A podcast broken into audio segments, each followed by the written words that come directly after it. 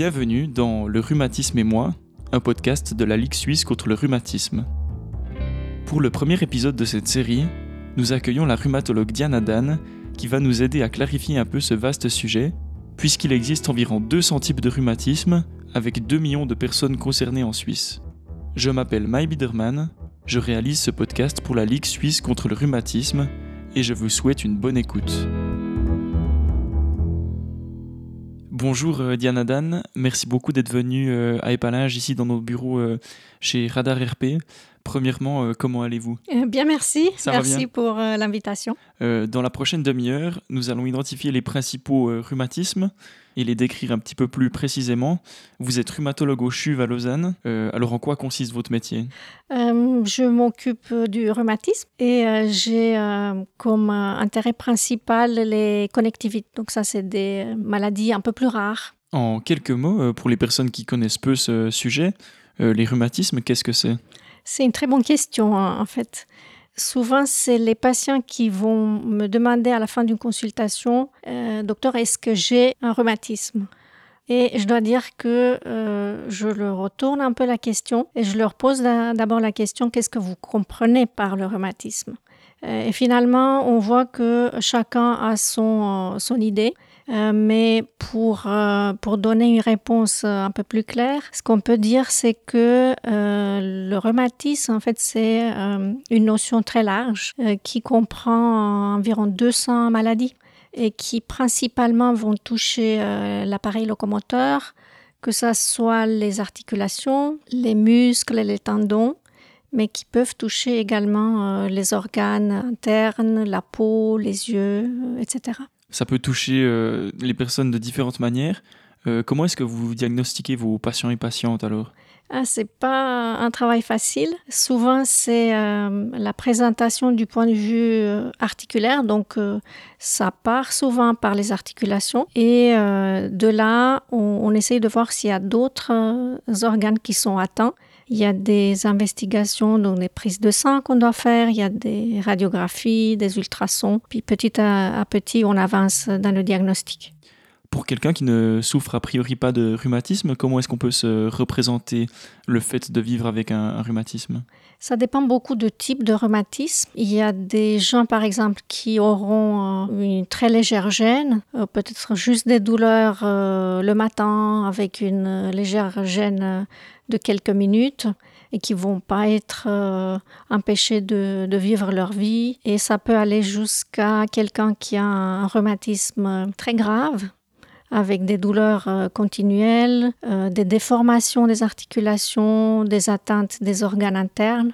Et il y a des gens justement qui vont parfois perdre leur travail, qui pourront pas se soigner, qui auront des soucis même pour les activités de la vie quotidienne.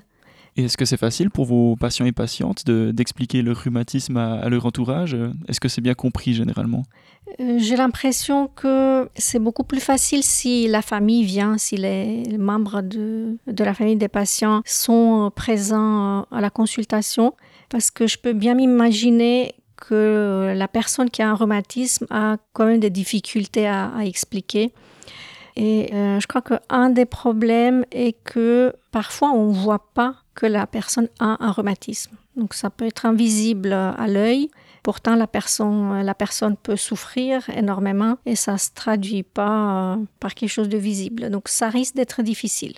Le fait que ce soit pas reconnu autour de nous, ça peut aussi être une source de souffrance? Euh, Effectivement, ce qu'on voit aussi, c'est qu'il y a des personnes qui ont des douleurs chroniques et s'il n'y a rien visible à l'extérieur, euh, elles peuvent se sentir très seules et parfois mal compris. Et ça peut donner aussi lieu à, des souffrances euh, du point de vue du moral, donc à une baisse du moral. Et on sait effectivement que les personnes qui ont des douleurs chroniques peuvent développer même euh, des dépressions, par exemple. Quelles sont peut-être, par rapport à ce sujet, les, les principales idées reçues qui sont fausses sur les rhumatismes?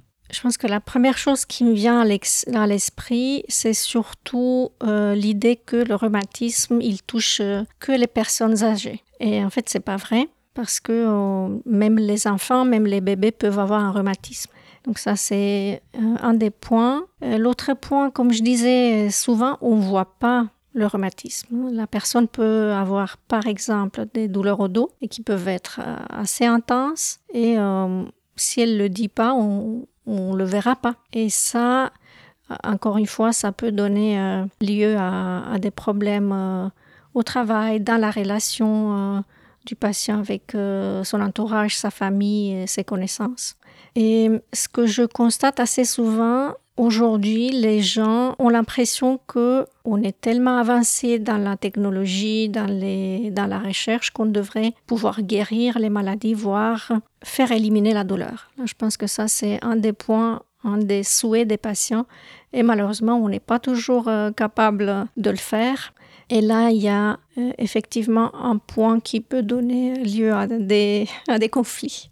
Vous avez parlé dans un premier temps euh, des rhumatismes qui touchaient les, jeunes et les enfants. Euh, qu'est-ce que c'est par exemple?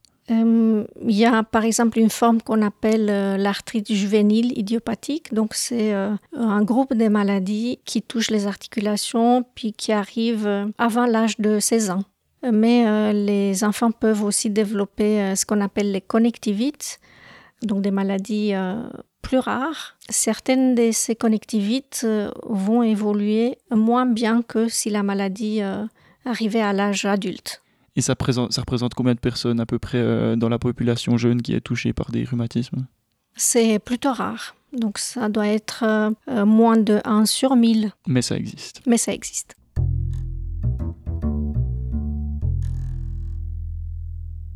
Est-ce qu'on peut classer les, rhumatismes en, différentes formes, en grandes catégories? On peut, ça dépend un peu où on lit, parce qu'il y a plusieurs euh, façons de le faire. Une façon euh, assez simple, c'est de les classifier en maladies inflammatoires versus non inflammatoires, mais peut-être ça vous dit pas grand-chose. Et euh, un autre moyen est de les classifier en cinq catégories c'est peut-être plus simple à comprendre. Euh, la première catégorie euh, sont les euh, arthrites inflammatoires. là, on a par exemple la polyarthrite, on a l'arthrite psoriasique, on a les connectivites et les vasculites. une deuxième catégorie, là, on pourrait prendre les douleurs au niveau du rachis, donc de la colonne. Une troisième catégorie serait les maladies liées à l'usure, comme par exemple l'arthrose, mais ça peut être euh, également l'usure des euh, parties molles, des tendons, donc les tendinites. Une autre catégorie, c'est les maladies osseuses. Et puis là, on a principalement l'ostéoporose. Euh, et également, dans la même catégorie, on pourrait prendre les maladies du tissu conjonctif, dont l'Ehlers Danlos, par exemple. Et une dernière catégorie, mais qui est assez importante parce qu'elle touche euh, une bonne partie de la population, ça serait les maladies euh, des, euh, rhumatismales des parties molles, comme par exemple la fibromyalgie. On a eu une grande liste avec des termes assez techniques. Est-ce que vous pouvez donner des explications pour ces différentes maladies? Oui, je pense qu'on peut, on peut les aborder séparément. On les aborde point par point. Voilà, point par point. Et euh, si on commence par, euh, par exemple, par l'arthrose, qui est quand même euh, une maladie très très fréquente, pratiquement tout le monde qui arrive à un âge avancé aura une arthrose. Donc on dit que 9 sur 10 des gens qui sont arrivés à l'âge de la retraite auront une arthrose. En tout cas, si on fait des radiographies, ça ne veut pas dire que tout le monde qui a une arthrose à la radio sera euh, symptomatique. Donc c'est environ un quart de ces gens. Euh, dans le cas de l'arthrose, euh, c'est quelle partie du corps qui est touchée? En principe, toute articulation peut être touchée par l'arthrose. On a très très souvent les petites articulations des doigts. on a les genoux, les hanches, et euh, le dos, donc surtout euh, au niveau de la colonne cervicale, donc la nuque et euh, le bas du dos. Maintenant, ce qu'on a aussi, toute articulation qui a été touchée par une autre maladie, une arthrite, donc on avait dit qu'il y a des arthrites inflammatoires, elle peut s'user beaucoup plus facilement et faire aussi ce qu'on appelle une arthrose secondaire. Et typiquement, euh, les gens qui ont une arthrose auront des douleurs euh, au mouvement avec euh, éventuellement un petit dérouillage matinal ou après le repos. qui durent quelques minutes, au maximum une demi-heure. Et ces douleurs-là, typiquement, sont améliorées par le repos. Donc on aura très très rarement des douleurs pendant la nuit. Dans la plupart des cas, les gens ne seront pas réveillés par la douleur. Dans le cas de l'arthrose, euh, qu'est-ce qui se passe au niveau vraiment de, l'articulation? C'est euh, surtout le cartilage qui souffre. Euh, il va s'user avec le temps. Et ça peut être dû aussi au fait que le genou ou la hanche n'est pas exactement dans le bon axe, ou ça peut être une surcharge mécanique parce que on a fait beaucoup de sport et on a eu des, des traumatismes, donc des accidents si vous pensez euh, aux footballeurs, vous imaginez bien s'ils ont fait euh, des ruptures des, ligaments croisés, qu'avec le temps, c'est aussi le reste de l'articulation qui en souffre. Là, on a parlé de sollicitation. Est-ce qu'il y a d'autres causes euh, qui peuvent aussi amener de, l'arthrose? Effectivement, il y a aussi l'hérédité. Donc on sait que, en tout cas pour l'arthrose des doigts, c'est une partie importante de l'étiologie, c'est l'hérédité. Et comment ça se soigne Le traitement, si on doit parler un peu du traitement, euh, il y a deux sortes de traitements, parce qu'on parle toujours de traitement médicamenteux et non médicamenteux. Et dans l'arthrose, le traitement non médicamenteux est euh, encore plus important que les médicaments. Donc là, ce qu'on peut faire, c'est de renforcer l'articulation par l'extérieur, par la musculature, tout en euh, essayant de garder un niveau d'activité qui respecte la douleur. Donc là, c'est important, par exemple, pour quelqu'un qui a une arthrose de genou, si on, prend cet exemple-là qui est assez fréquent, ce qu'on va dire euh, les patients, aux patients avec une arthrose de genou, c'est que c'est utile, par exemple, de faire du vélo plutôt que d'aller euh, faire de la course à pied. Et du point de vue des médicaments, euh, les gens auront en général déjà pris par leur euh, propre chef des médicaments contre la douleur. Euh, les anti-inflammatoires ou, d'autres médicaments, par exemple des sprays ou des pommades qu'on peut appliquer euh, au niveau de la douleur. Ce qu'il y a encore, parce qu'en rhumatologie, on aime bien faire des piqûres dans les articulations, ce qu'on peut faire dans l'arthrose, s'il y a du liquide, par exemple dans l'articulation, on aime bien faire une ponction, donc mettre une aiguille dans l'articulation, enlever le liquide et injecter euh, soit de la cortisone, euh, soit d'autres euh, substances comme des plaquettes par exemple ou l'acide hyaluronique qui mime un peu le liquide articulaire. Est-ce qu'on passe au deuxième type de rhumatisme? À quel sujet s'attaque-t-on à présent? On pourrait s'attaquer au maux de dos. Ça, c'est quelque chose qui est assez fréquent. Euh, là, on dit, pour vous faire une idée, que tout le long de la vie, si on prend toute la population adulte, 80% des gens auront une fois dans leur vie, en tout cas, des douleurs au dos. Quasiment tout le monde, en fait. Presque tout le monde, oui. Et euh, là, on peut euh, avoir deux catégories euh, importantes. Une catégorie des douleurs au dos qu'on appelle spécifiques, pour lesquelles on trouve effectivement une cause, par exemple une hernie de disque ou une fracture vertébrale qui explique très bien la structure qui a été touchée et qui fait mal. Mais la majorité des douleurs au, dos, on va les appeler non spécifiques parce qu'on ne trouve pas forcément une cause euh, ni à la radiographie ni euh, à l'IRM. Et c'est souvent dû à une surcharge, aux douleurs musculaires, aux tensions. Euh, ça peut être dû par exemple à un travail très éprouvant chez quelqu'un qui, qui travaille sur le chantier, qui euh, tout le long de la journée va lever des poids lourds, par exemple. On voit que ça peut toucher tout le monde, que l'on soit au chantier ou au bureau. Euh, est-ce que ces maux de dos, ils peuvent diminuer ou disparaître avec le temps? On peut les avoir sur le long terme, ça c'est euh, la variante qui nous plaît le moindre.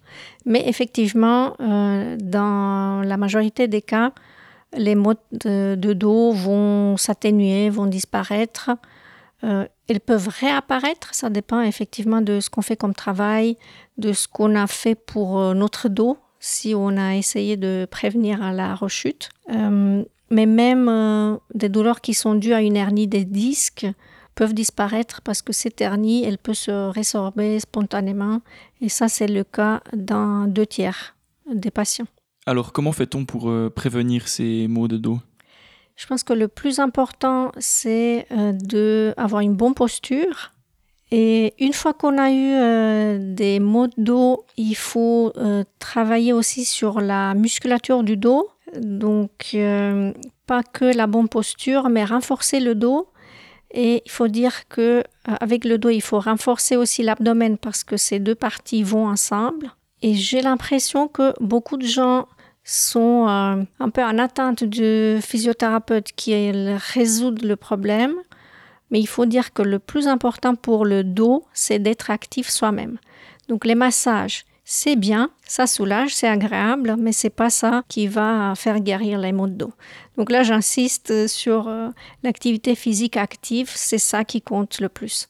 C'est donc impossible de juste aller se soigner euh, chaque semaine chez l'ostéo et chez le physio. Effectivement, oui.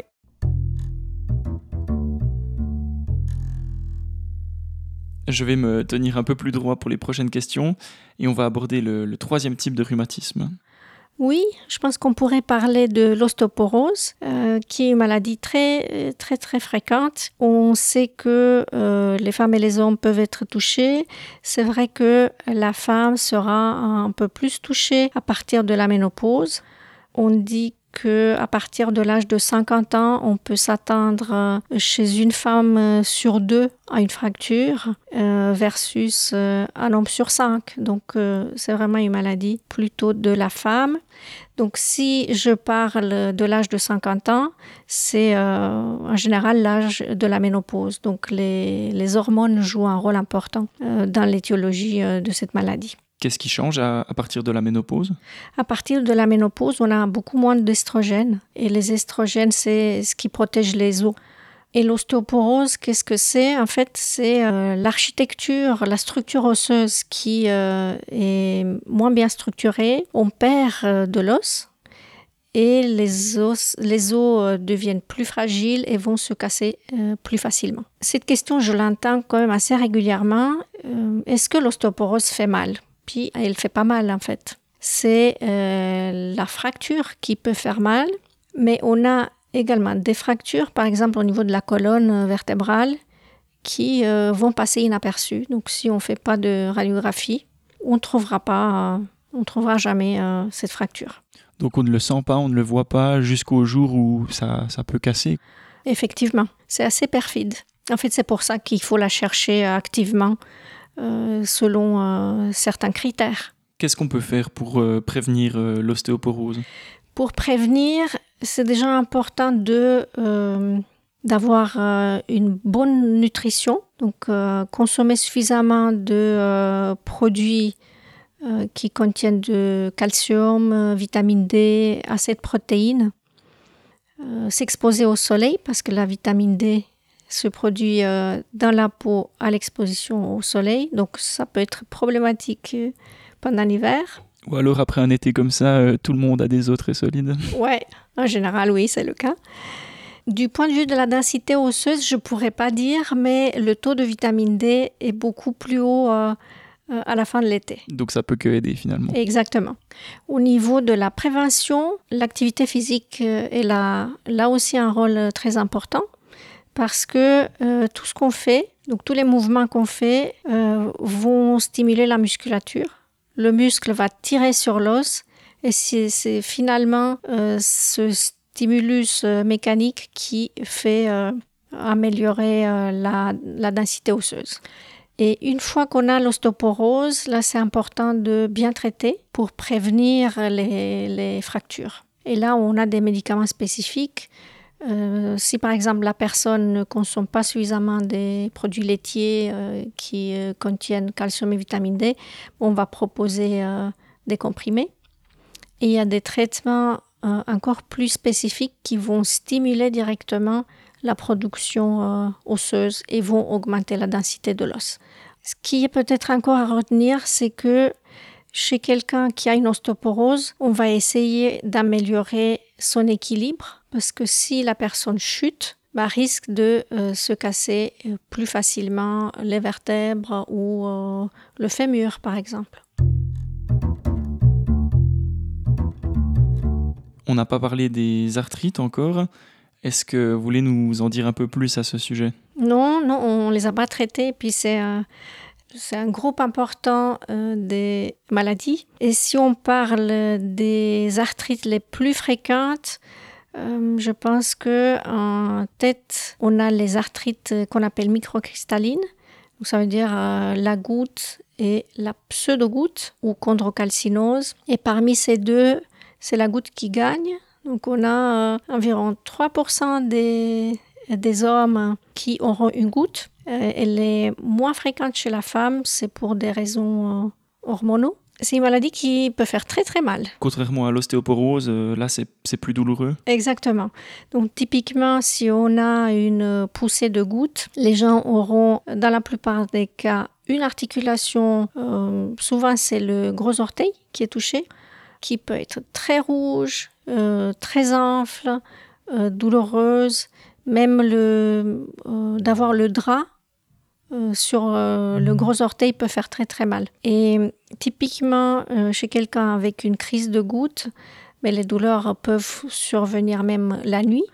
Et là, euh, contrairement à l'arthrose où euh, le repos calme la douleur, ben, c'est le contraire. Donc le repos aggrave la douleur. Les gens ont la tendance de, de bouger, euh, mais la goutte fait particulièrement mal.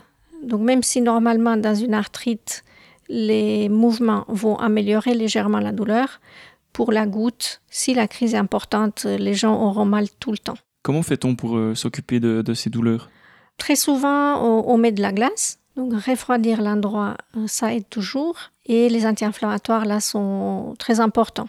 Mais il y a d'autres médicaments qu'on peut donner, comme la colchicine, par exemple, ou euh, des injections de cortisone. Donc là, c'est euh, un geste assez élégant si on peut euh, infiltrer une articulation et ça calme euh, assez rapidement la douleur. On passe au cinquième rhumatisme qu'on voulait aborder aujourd'hui, la fibromyalgie. Oui, c'est une maladie qui peut être assez frustrant pour les patients parce que c'est une maladie qu'on ne voit pas. Donc on avait parlé justement des, des problèmes, des, idées euh, conç- préconçues euh, sur euh, le rhumatisme. Ça, c'est un des cas où on ne voit pas cette maladie. On ne va pas la reconnaître ni à l'examen clinique. il n'y aura pas d'influre des articulations. Il n'y aura rien au niveau des articulations visibles, ni à la radiographie. On ne verra rien, ni à l'IRM. Si on fait une prise de sang, on verra pas d'inflammation. Pourtant, les patients euh, sont très touchés. Je disais qu'il y a environ 5% de la population, euh, selon euh, la littérature, qui peuvent souffrir de fibromyalgie. Et la difficulté du diagnostic est là parce qu'il n'y a pas de moyen de la reconnaître directement. Il y a des critères dont on peut faire usage, mais finalement, cette fibromyalgie, elle reste un diagnostic euh, qu'on appelle d'exclusion. Donc, on va essayer d'abord d'exclure euh, d'autres maladies euh, plus claires, on va dire.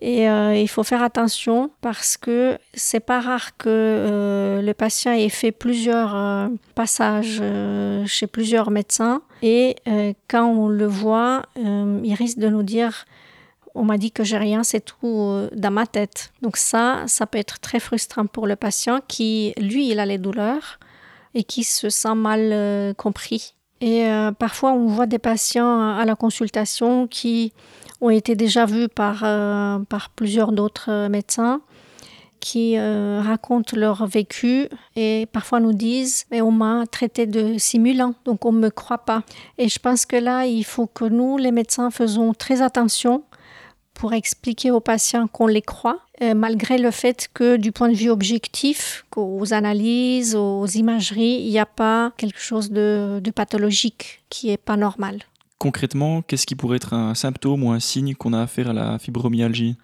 Et le symptôme le plus important, c'est la douleur. Et les gens peuvent avoir euh, des douleurs euh, un peu partout. En tout cas, dans les critères euh, de diagnostic, ils doivent avoir des douleurs dans plusieurs endroits. Un seul endroit ne suffit pas.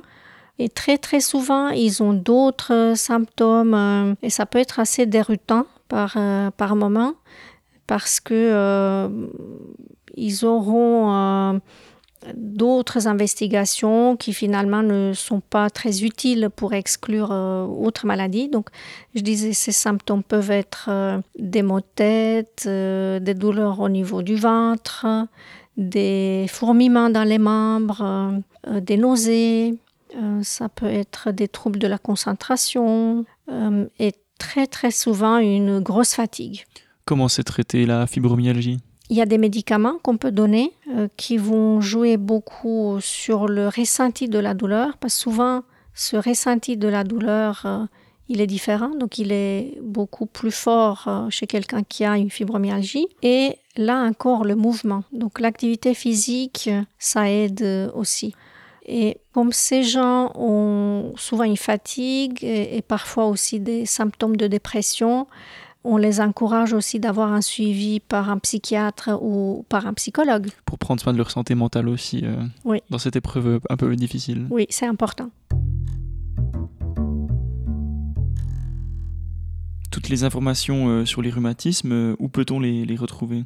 En général sur Internet, mais il faut dire que le choix est tellement grand que c'est difficile pour les gens de s'y trouver.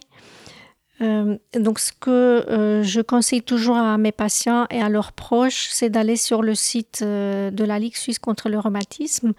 Et on a dans nos cabinets, je pense que je peux parler pour tous les rhumatologues, on a des brochures qui sont très informatives qu'on peut donner nous directement aux patients, mais qu'on peut retrouver aussi sur le site de la Ligue suisse contre le rhumatisme. Et là, les patients peuvent aussi prendre contact. Euh, il y a des, des, groupes de patients, des associations des patients. Euh, parfois, comme patient, on peut avoir le besoin de parler à, un autre qui est touché par la même maladie. Donc euh, là, ça, ça sert à ça aussi. Merci beaucoup, Diana Dan, pour toutes ces explications. On arrive bientôt au terme de cette discussion. Est-ce que vous avez un, mot de la fin, quelque chose à transmettre aux auditeurs et auditrices? Je pense qu'on pourrait euh, peut-être juste brièvement parler de la prévention en général. Est-ce qu'on peut dire qu'il faut bien soigner son corps, qu'il faut avoir une euh, alimentation équilibrée et il faut avoir une activité physique euh, régulière? Et moi, je dirais aussi ce que je dis à mes patients, c'est pas très important ce que vous choisissez, choisissez comme activité physique, mais il faut la faire régulièrement. L'important, c'est de bouger. C'est ça. Merci encore pour cet entretien. Euh, je vous souhaite un bon retour à vos activités euh, au CHUV. Merci. Au revoir. Merci à vous d'avoir écouté ce premier épisode du podcast Le rhumatisme et moi. Tous les sujets mentionnés dans cet épisode sont disponibles également sous forme d'articles sur le site de la Ligue suisse contre le rhumatisme www.ligue-rhumatisme.ch. Bonne suite et à bientôt pour de nouveaux épisodes.